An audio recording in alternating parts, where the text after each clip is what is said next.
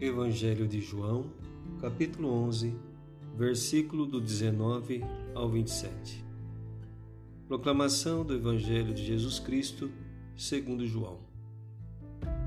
Naquele tempo, muitos judeus tinham vindo à casa de Marta e Maria para as consolar por causa do irmão. Quando Marta soube que Jesus tinha chegado, foi ao encontro dele. Maria ficou sentada em casa. Então Marta disse a Jesus: Senhor, se tivesses estado aqui, meu irmão não teria morrido. Mas mesmo assim, eu sei que o que pedires a Deus, ele te concederá. Respondeu-lhe Jesus: Teu irmão ressuscitará. Disse Marta: Eu sei que ele ressuscitará na ressurreição no último dia. Então Jesus disse: Eu sou a ressurreição e a vida.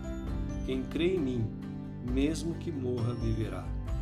E todo aquele que vive e crê em mim, não morrerá jamais.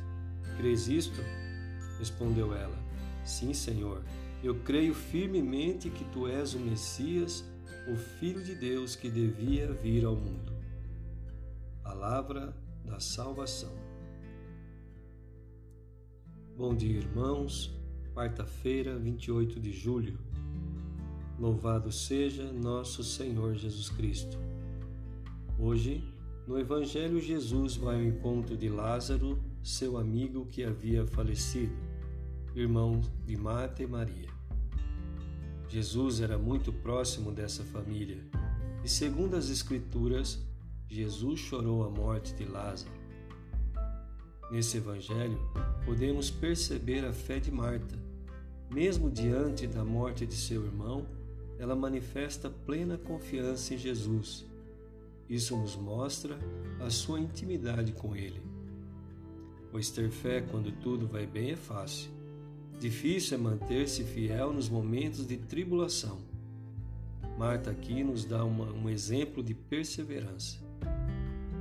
Aplicando o Evangelho de hoje em nossa vida, se tivermos intimidade com Jesus, teremos a coragem de professar a nossa fé mesmo diante dos momentos difíceis, de dor e sofrimento que todos nós passaremos. A fé não nos livra dos sofrimentos, mas abre-nos uma porta de esperança quando tudo parece não ter solução. Esperança para essa vida ou para a eternidade, em meio a situações que nos fazem sofrer. Que o Senhor nos conceda uma fé madura que Ele nos coloque de pé nos momentos difíceis. Que o Senhor nos abençoe e nos guarde.